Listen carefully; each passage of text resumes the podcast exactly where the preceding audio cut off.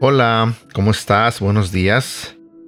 El día de hoy quiero compartir contigo un devocional que fue escrito para niños, pero que en realidad cuando lo leí, ah, pienso que nosotros los adultos podemos aprender mucho de este devocional. Así que quiero compartirlo contigo y quizás tú lo compartas con tus hijos. Buenos días, mi nombre es Edgar y este es el devocional de Aprendiendo Juntos. La mejor oferta.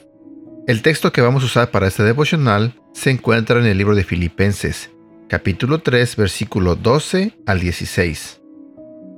Con esto no quiero decir que yo haya logrado ya hacer todo lo que les he dicho, ni tampoco que ya sea yo perfecto, pero sí puedo decir que sigo adelante, luchando por alcanzar esa meta, pues para eso me salvó Jesucristo.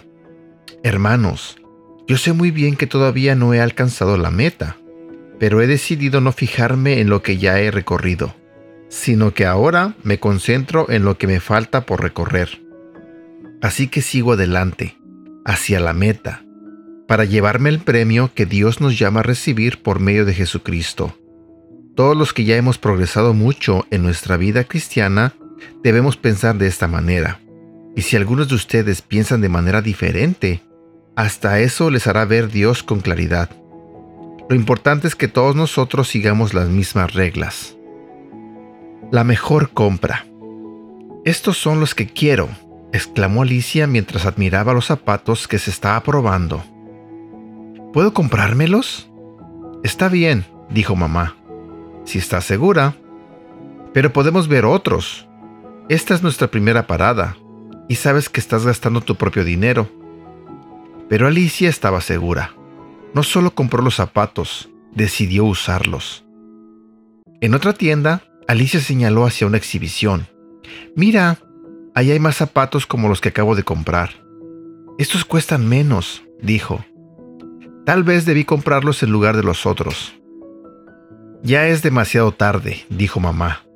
Después vieron los mismos zapatos en oferta. Alicia estaba enojada. Tendría que haber esperado, dijo. Pude haber ahorrado mi dinero. Alicia hizo pucheros por tanto tiempo que mamá se molestó.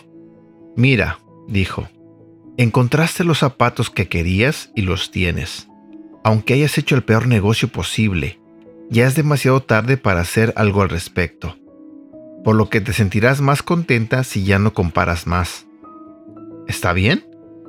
Alicia sintió y ya no miraron más zapatos ese día.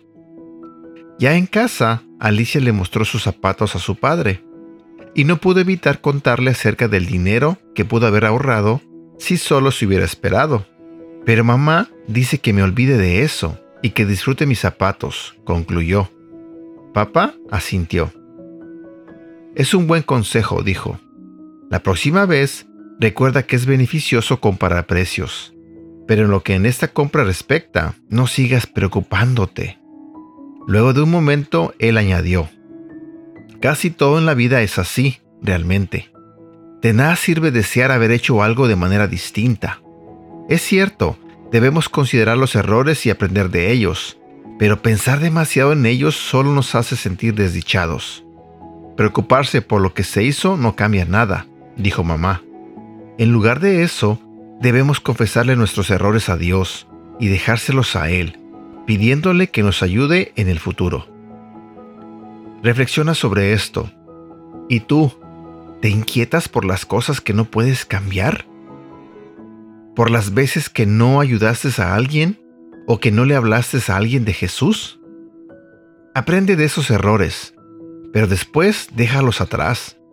Dios quiere que mires hacia adelante y que los sirvas con alegría en el futuro. Memoriza, olvido el pasado y fijo la mirada en lo que tengo por delante, y así avanzo hasta llegar al final de la carrera. Filipenses capítulo 3 versículo 13 y 14. Frase para recordar. No insistas en los errores pasados. Te lo diré nuevamente. No insistas en los errores pasados. Que tengas un bonito día. Hasta pronto.